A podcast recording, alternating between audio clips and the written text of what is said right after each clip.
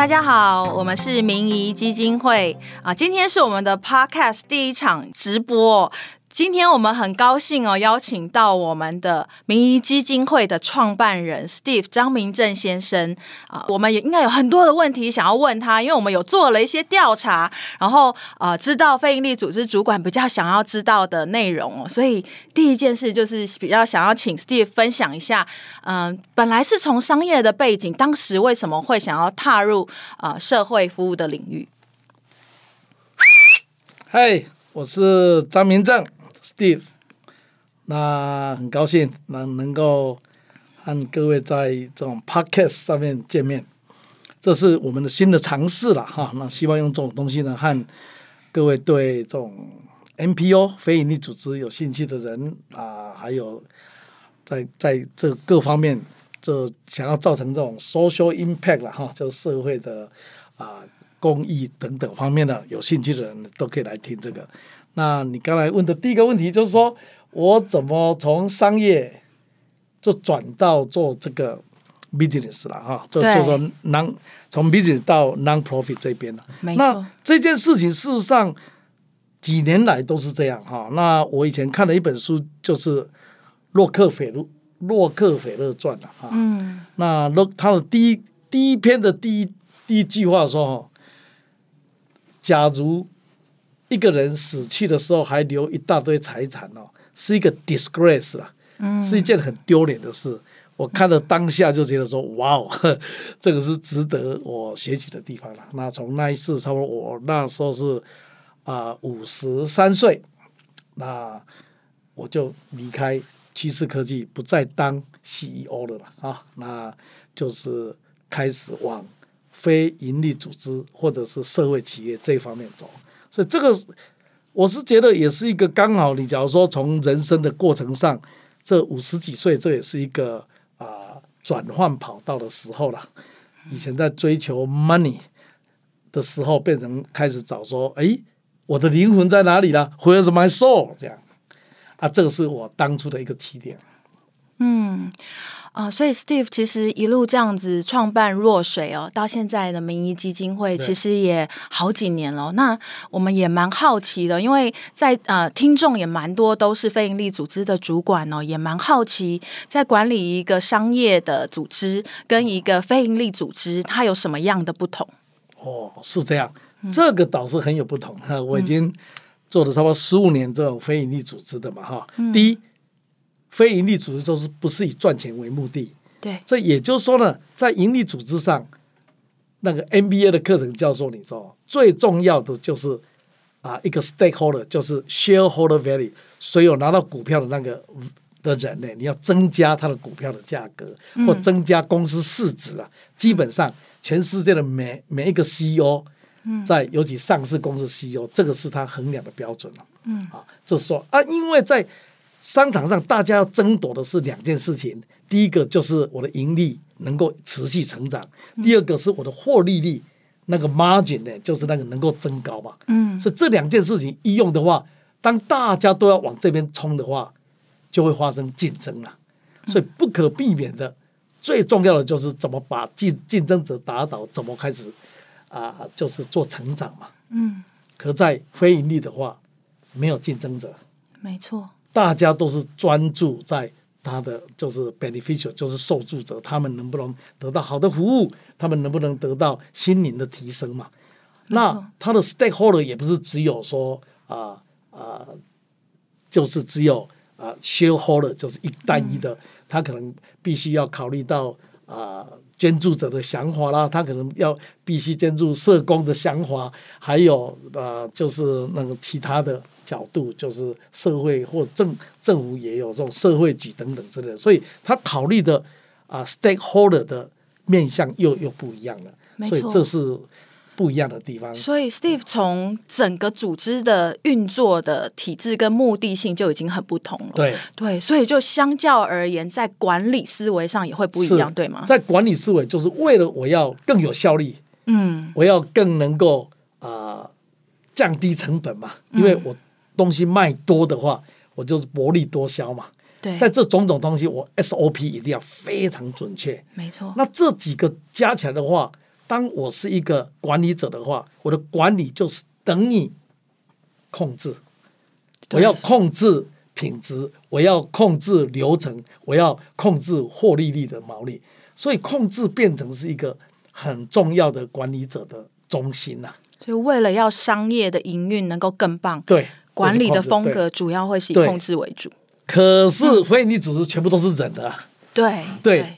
那你人当然可以控制啊，把它变成机器人最好嘛，哈、或者像这样。但可是这样的话，在非营利组织，它最重要的衡量标准是有没有提升心灵的层次，有没有让不安的人觉得幸福，有没有让啊啊、苦的人他可以离苦得乐等等之类的。所以这些呢，考虑的是人。对人的 business，以人为主的 business，不是以获利为主的 business，当然就不一样嘛。所以人怎么样让他能够把潜力发挥出来呢？那这个就是变成一个啊 NPO 最重要的 output，就是要 human change。没这是，彼得·杜拉克他在 Business World 里面做了这么久以后，他是我们的 guru 嘛，他就到对到到他晚期的时候，他就写一本书说非盈利组织的管理，他只讲到一句话：进来 input 的盈利组织和非盈利都是钱，一个是乐见的，一个是政府的这些，可是 output 的话，非盈利组织已经不再是钱了，是一个人 human change 了，然后人的改变。对那这一点对我来讲是非常的大的启发，所以我们才用这个呢就讲说，哎，那 human change 这一件事情有没有一种方法可以稍微再把它细分？嗯，所以这时候啊、我的国国学老师辛义颖呢，他就告诉哎，中国有一个叫做孟子的中国思想里面就孟子的静心篇啊，孟子的静心篇，啊，对。对啊，这个就变成说一下，对，孟子静心篇就是在讲说人心呢有七个层次呢，嗯可以是从最基本的求生存呢，嗯，那再到说，哎，我就了解到说我能不能让自己有信心，嗯，也就是这第二层了。那第二有信心以后，你就会开始想说，那我我是谁啊？我可不可以更了解我的潜力？就是求诸己，就是这个善、信、美、大这种美，就是说哇，我们受助的人或者和我们合作 NPO，他都觉得天呐，生命怎么那么美满呢、这个就对了。嗯，那人一有这样的话，孟子说，你的心开始很对自己充满的话，你就会想要帮助别人，你就要就把这一份喜悦或者是钱财啦这个东西就开始，他们佛教在讲布施啦，就你希望别人也和你一样满足对生命的美满，啊，那这个就是大，就是把它像大大小的大，就把它扩充出去，所以我们就就是这个是在啊，原来 human change 可以有这样阶段式的来做，很像马斯洛了，在以前在西方是这样，所以对我们这个来说就是善性美大，对，这样对了，所以嗯。这个就是我们民意的一个啊、衡量 output 的方法。明白。那 Steve，因为主管他们通常哦，非营利组织主管有在反映说，